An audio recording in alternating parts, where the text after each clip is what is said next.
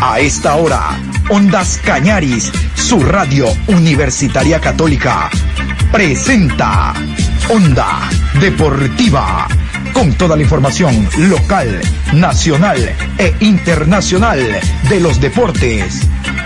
Comenzamos.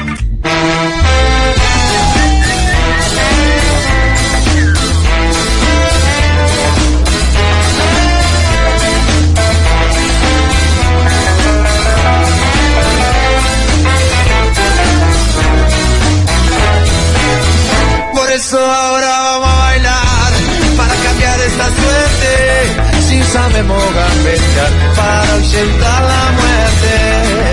Vamos a bailar para cambiar esta suerte. Si sabemos gambetear para ausentar la muerte.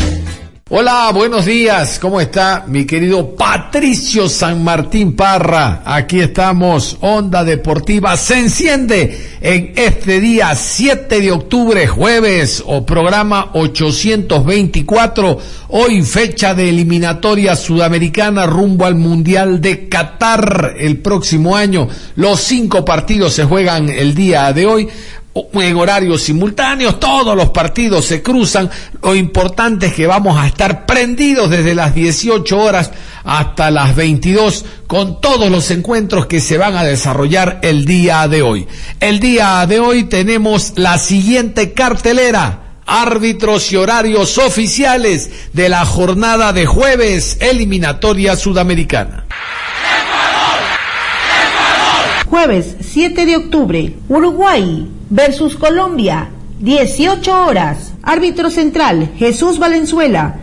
Asistente 1, Tulio Moreno. Asistente 2, Lubín Torrealba. Cuarto árbitro, Alexis Herrera. En el bar, Víctor Carrillo. Asistente de bar, Milciades Saldívar. Asesor internacional, Manuel Bernal. A las 20 horas en Lima, Perú versus Chile. Juez central, Cristian Ferreira. Asistente 1, Nicolás Tarán. Asistente 2, Martín Sopi. Cuarto árbitro, Gustavo Tejera. En el bar, Nicolás Gallo. Asistente de bar, Carlos Bertancur.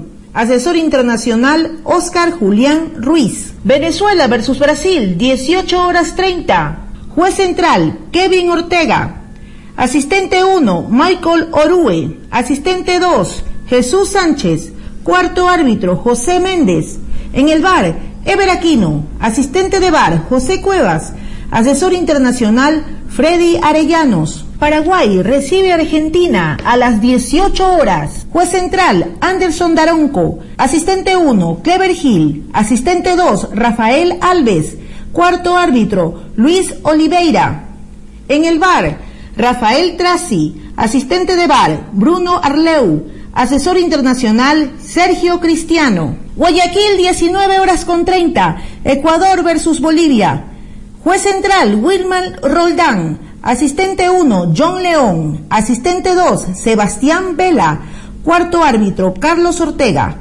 En el bar, Germán Delfino. Asistente de bar 1, Cristian Garay. Asistente de bar 2, Luis Sánchez.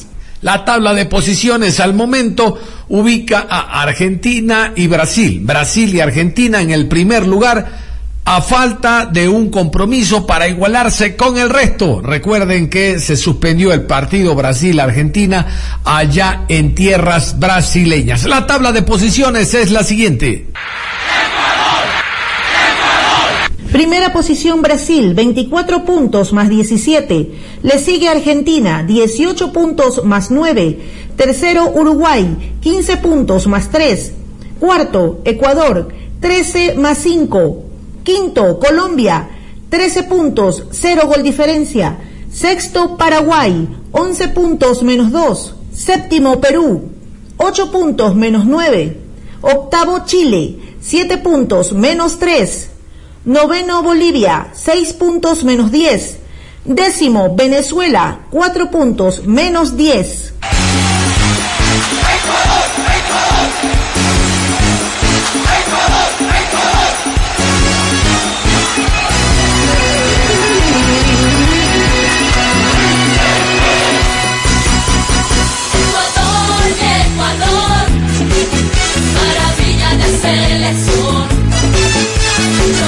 alegría.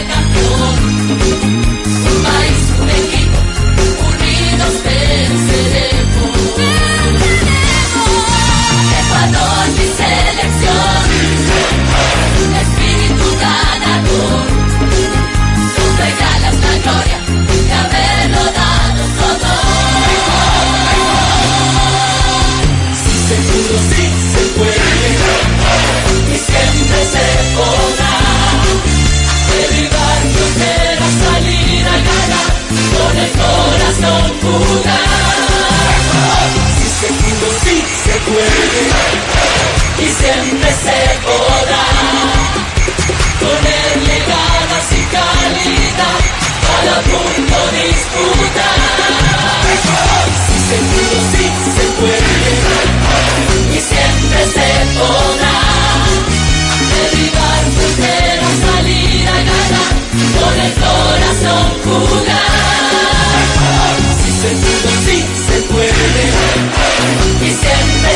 Se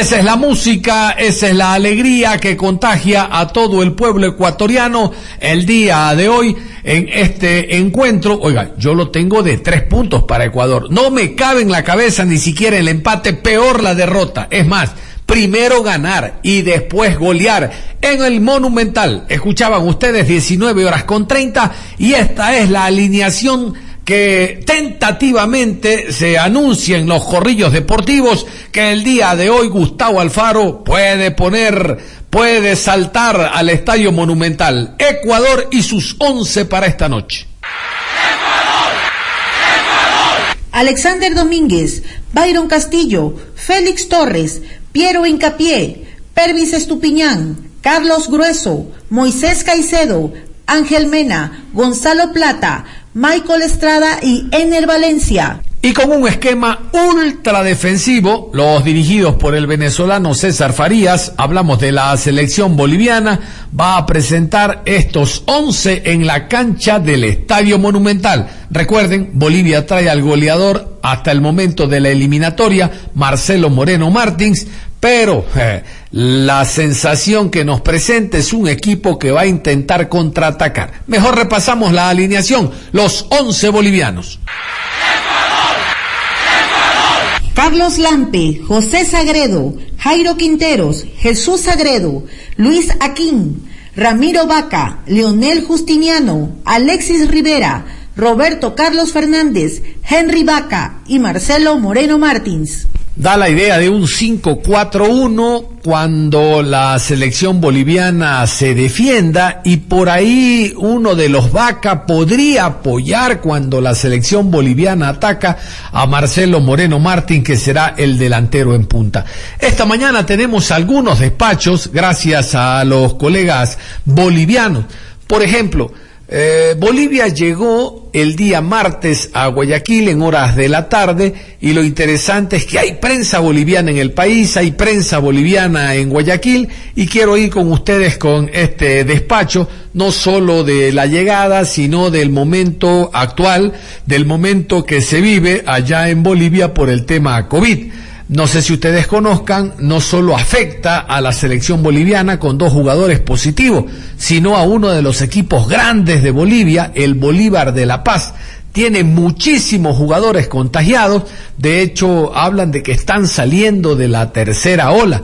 Por eso yo quiero destacar lo que hizo en su momento el gobierno, ¿no? Nos vacunamos todos y realmente vivimos en una situación diferente a todo nivel en nuestro país con este tema de la reactivación económica y, ¿por qué no, la deportiva permitiendo el aforo ahora con los partidos de la selección, antes fue el conjunto del Barcelona y ya se vienen de a poco también eh, el aforo a espectáculos públicos. Esto sin lugar a dudas que reactiva el tema económico y nuevamente la economía puede mantenerse en una situación bollante. Vamos a ir entonces con el arribo de la selección boliviana y todos los detalles en torno a jugadores que se quedaron en Bolivia y a lo que se viene a este encuentro de hoy 19 horas con 30 este preciso momento llega la selección boliviana de fútbol y les mostramos cómo se dan los aprestos precisamente para tener ya la descarga de indumentaria y el rápido acceso al hotel de concentración.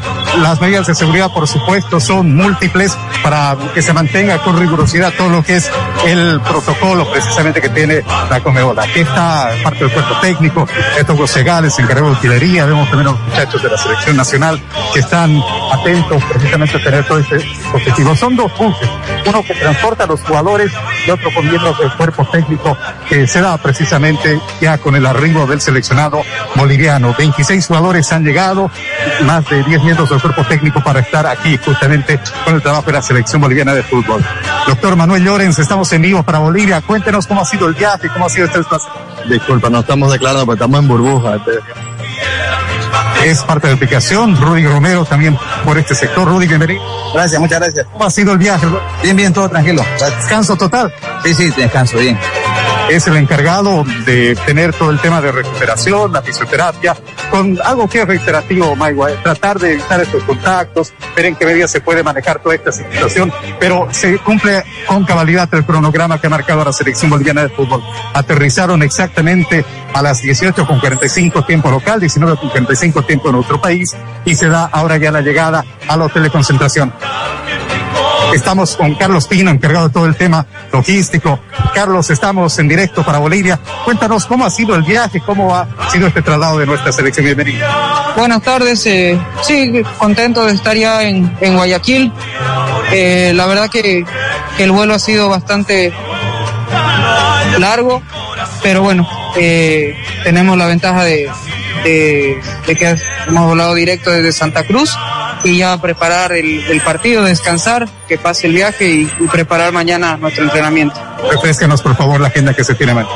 Mañana tenemos programado por la mañana una práctica eh, a puertas cerradas en, en el estadio donde juega de local Guayaquil City. Y en la noche tenemos programado nuestro reconocimiento del campo de juego a la hora del partido a las 7.30.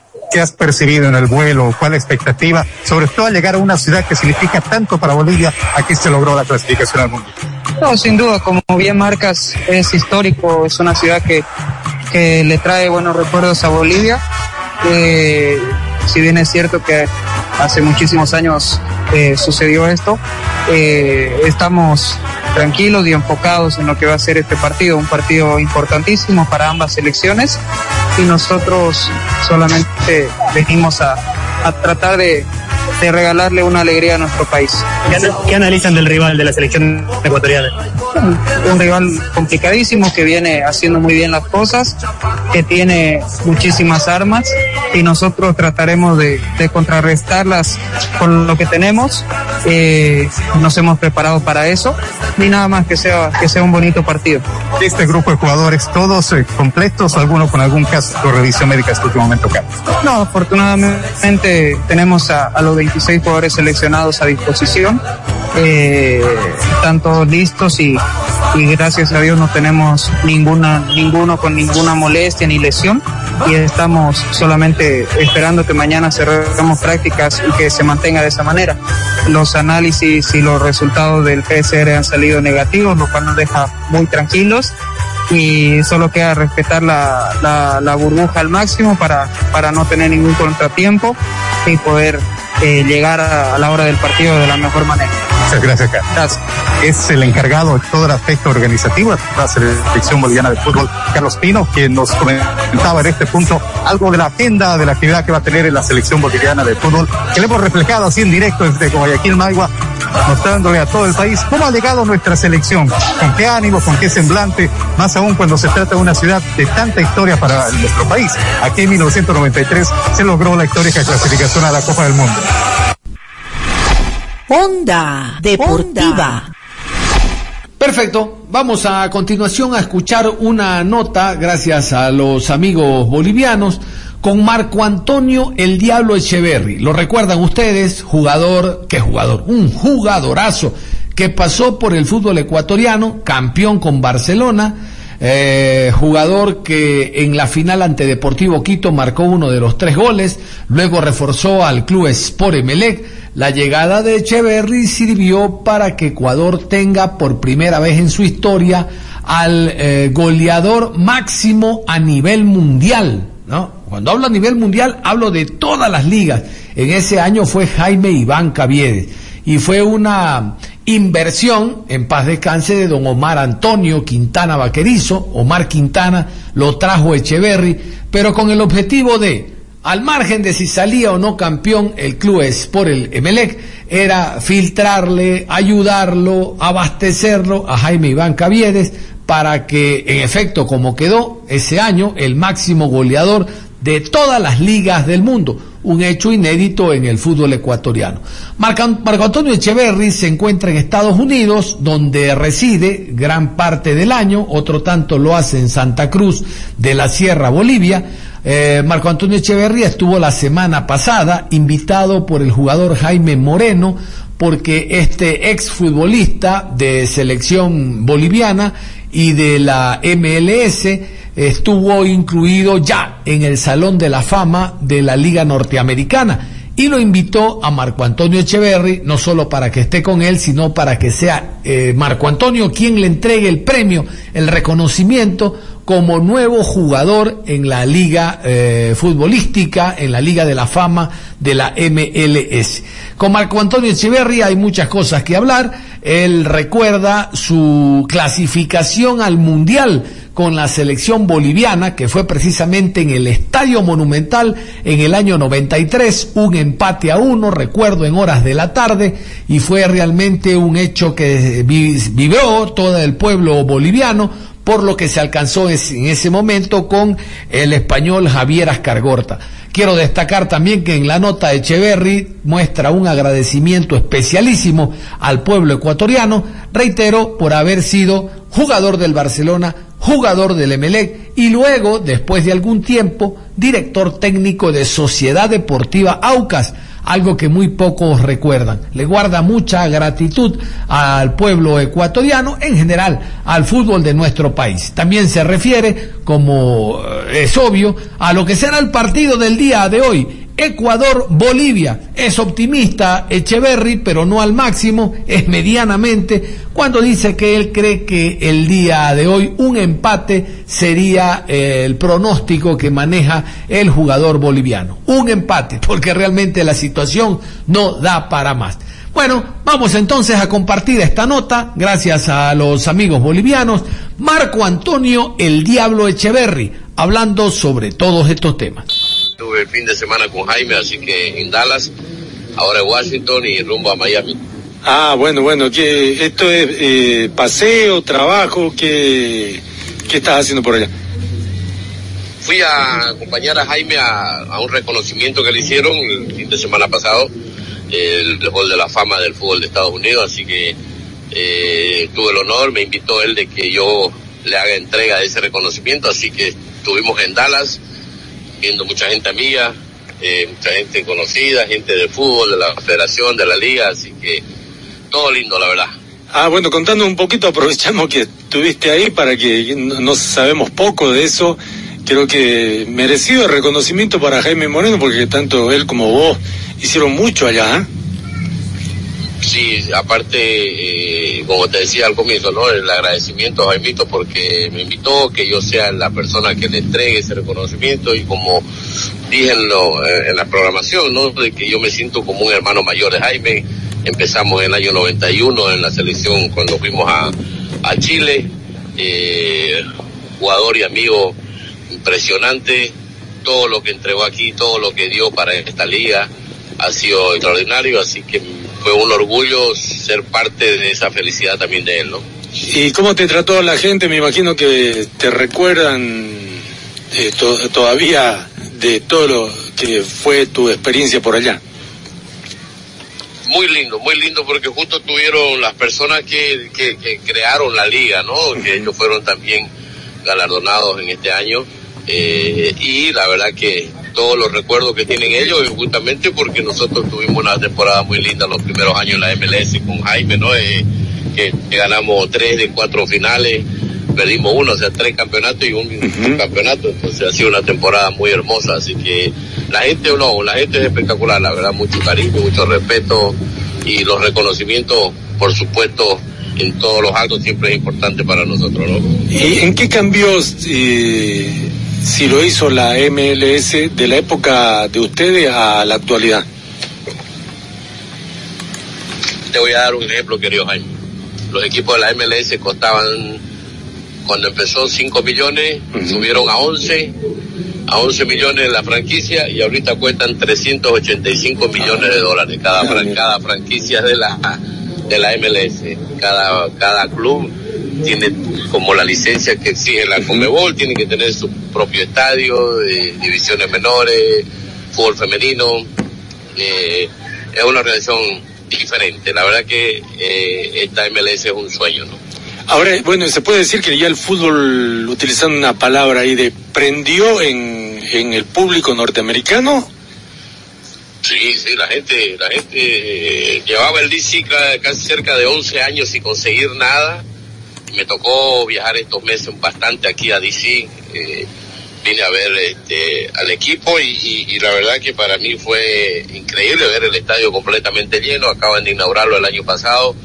Eh, eh, un espectáculo. La verdad, la gente, la gente, a ver, lo que siempre le, le digo a la gente, yo los amigos, ¿no? Me preguntan sobre el fútbol de Estados Unidos. El hincha americano, el hincha acá, eh, ellos lo ven a los futbolistas, son futbolistas profesionales. Entonces, ellos respetan mucho los partidos, si perdés, ellos dicen que vos entregaste todo, que los otros fueron mejores, pero que, que ellos confían en que como vos sos profesional, vos vas a entregar todo. Entonces, esa es la, la visión que se tiene del futbolista profesional acá, ¿no? Claro. Te pregunto por Jaime Moreno, eh, tuvo un accidente hace un tiempo, eh, ¿cómo quedó? Sí, Jaimito tuvo un mal momento durísimo, eh, eh, justamente creo que fue por esta fecha el año pasado, no recuerdo bien, y fue un golpe duro para nosotros los, los mejores amigos, bueno, los más amigos, los más cercanos a Jaime, porque eh, haciendo un deporte que él siempre le encantó y con una jugada que dice que da una vez en un millón, tuvo la desgracia de golpearse el ojo con la pelota de, de golf. Eh, fue muy fuerte y ha tenido complicaciones durísimas con el ojo, eh, pero bueno, él lo ha superado, eso es lo más importante y está saliendo de a poco, ¿no? Entonces, y con este reconocimiento le ha hecho una ayuda gigante en la parte emocional, en la parte psicológica, la parte anímica para, para seguir siendo Jaime Moreno, ¿no? Ah, qué bueno, qué bueno. Bueno, Marco, eh, te pregunto ahora por, se viene el partido de Bolivia con Ecuador, como bien sabes, y cada vez que se enfrenta a Ecuador eh, viene el recuerdo de aquella ocasión del 1 a 1 que le dio la clasificación a Bolivia al Mundial, me imagino que es uno de los partidos de la historia para Bolivia.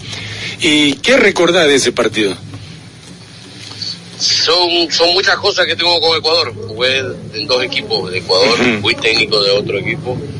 Eh, y, y la verdad ahorita no, no atendía porque estaba en una entrevista con, con la gente de Ecuador. Y, y la verdad que hasta mañana voy a estar ocupadísimo con tanta gente conocida, linda del Ecuador que me trata y me trató siempre una maravilla. Entonces para mí es un espectáculo hablar de Ecuador.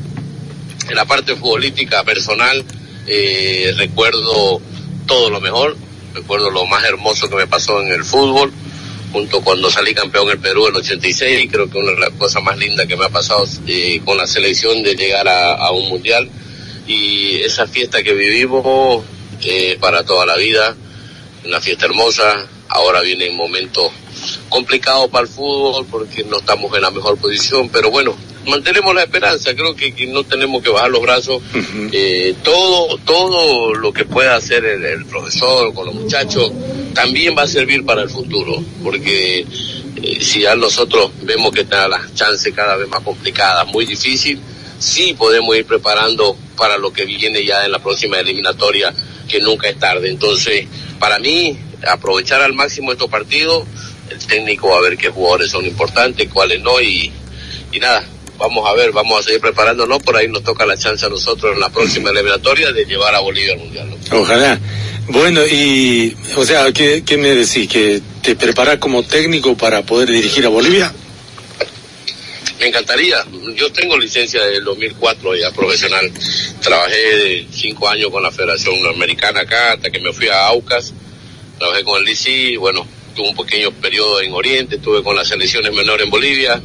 Eh, me encantaría, sí, me encantaría. Voy a prepararme. Ahora hay que respetar que hay un técnico. Claro. Esperamos que le vaya bien porque necesitamos, eh, anímicamente el país necesita del fútbol en este momento. Ahora eh, te, eh, te- te pregunto del partido aquel del 93, ¿cómo lo vivieron ustedes? ¿Mucha ansiedad, mucho nerviosismo, había tranquilidad? ¿Cómo- ¿Cómo fue por dentro de la cancha? Eh, dentro de la cocha mucha ansiedad, ¿no? Porque, por supuesto, íbamos ganando y ya queríamos que se acabe porque sabíamos que ganando con el empate estábamos adentro. Entonces, eh, eh, nosotros, eh, es uno de los partidos más largos que vivimos, yo creo, yo creo porque, imagínate, íbamos ganando, al final nos empatan y, y, y estábamos con ese riesgo que no haga un gol más. Eh, igual nosotros jugábamos muy bien, honestamente, ¿no? Nos- Nosotros no tuvimos suerte de hacerle el gol a, a, a- a Ecuador. Nosotros, eh, una jugada extraordinaria de Ervin, o sea, pero si vos mirás los partidos de todas las eliminatorias de esa época, eh, Bolivia dominaba, salía jugando, era, era, era dueño de su propio fútbol, manejaba los tiempos. Eh, la verdad que yo viendo muchos partidos, eh, hasta cuando me expulsaron al mundial, lo que jugaron los muchachos contra Alemania fue increíble, fue un Sí. espectáculo. Estamos hablando del campeón del mundo, enfrentarlo en la apertura de un mundial, lo ve todo el mundo y la selección jugando igual igual, eh, era otro nivel. Claro. Ahora, ese, ese empate que significó la clasificación o el gol a Brasil, ¿qué, qué fue más emocionante? Es que el gol a Brasil empezaba la eliminatoria, fue hermoso, fue lo más lindo que me ha pasado. Eh, no me dio tiempo de festejar porque se me encimaron todo, casi me desmayo, me costó recuperarme. Fue algo único, fue algo único. Una de las cosas más espectaculares, impresionantes que lo viví como persona. Eh, eh, en ese momento uno no, no, eh, es un gol nomás, ¿no? Pero yo sé lo que representó para el país, ganarle al mejor del mundo, fue algo extraordinario, la verdad, querido Jaime. Ah, bueno. ¿Sos de tener tinca? ¿Qué, qué te, de mañana, para mañana, cuál es la sensación que tenés? Me parece un empate, me parece un empate. No quiero también ser exagerado ni mentir a la gente. No me, me, me transmite un, un, un empate, me transmite un empate. No, no va a ser fácil, por supuesto. Ecuador eh, tiene una gran selección igual, ahora es local. Va a intentar eh, aprovechar de ganar estos tres puntos contra, entre comillas, para ellos un Bolivia que, que no está pasando un gran momento. Entonces, yo, yo me transmito un empate, la verdad. Ahora, Marco, la última. Eh, ¿Cuál fue el jugador más parecido a Echeverry en Bolivia? Eh, no, no, no, no sabría decirte. Quizá en su momento cuando empezó Pablo en Pablo Escobar en, en San José, este, lo vi cerca, lo vi cerca a, a lo que a, la- a mi carrera, vamos a llamarlo así. Eh, pero después no, no, no, no, no, no, no me puse nunca a comparar, la verdad. ¿Y afuera, en el exterior, alguno que se parecía en tu estilo, en tu juego? Mm, No he visto porque eh, eh, ya la posición mía del 10 antiguo ya este, lo cortaron, lo, lo bajaron, ya no existe. El último fue Riquelme, creo. Entonces, pero no sé, la verdad nu- nunca me, me, me comparé, digamos, me puse a comparar, pero este, mi época fue hermosa, ¿no? ¿Te acordás? Estaba Valderrama, y Aguinaga, Claro. estaba que Rivaldo, eh, escucha, Y en Uruguay Ahí. estaba eh, Rubén Paz, ¿estaba en esa época? no, Francesco, Ah, Francesco. Son épocas Maradona, en su Sí. media época vamos a llamar, entonces son, son cosas, lo, el, el 10 clásico antiguo que era, que era muy lindo ver el fútbol, ¿no? Así es. Bueno, Marco, te agradecemos Pero en mucho. Bolivia, en Sí. Bolivia, en Bolivia no, honestamente, ¿para qué voy a mentir? No, no, no, no, lo vi. Claro, ya en características, ¿no? En, en- o sea, esa, eh, lo que vos hacías, es mucho juego de cintura, gambeta para acá, para allá, sí, sí, sí, creo que poco. Sí, sí, y, y- y tengo el agrado de recibir ese reconocimiento de la Comebol, entonces, ¿no? Estoy en, en todo lo que es la Comebol. Justamente me sacaron el otro día cuando decían en el año 86 el mejor de América fue Echeverry, ahora le toca a los nuevos jóvenes. Entonces son cosas que, que la Conmebol coloque esa cosa, que me reconozca la Conmebol y la gente de fútbol también el inter- internacional para mí es extraordinario. Ahora, y también con el, el diario El País de Montevideo, que siempre elegía al mejor de América, vos estuviste ahí a, a punto de ganar ese premio también, ¿no? Sí, sí, me lo ganó el mismo dueño del, diario, que era uruguayo, mi representante era uruguayo, éramos muy amigos. Entonces yo viajé antes allá y, estaba ganando yo hasta que votaron los periodistas de la Argentina, ¿no? En ese año fue cuando Colombia le hizo el 5-0 a, a la Argentina, entonces cuando votaron los periodistas argentinos ahí fue cuando perdí. Ah, Pero bueno. iba ganando el, el primer lugar. Y ganó eh, Valderrama. El pibe, el pibe ganó. Ah, bueno. Bien, Marco, gracias, que te vaya muy bien. Nada más, más información deportiva después de las 13 horas con 30 porque es el turno de Juan Pablo Moreno Zambrano con actitud positiva. Un abrazo, continúen en sintonía de Ondas Cañaris. Si sabemos para la muerte. Es la hora de 9, 38 minutos.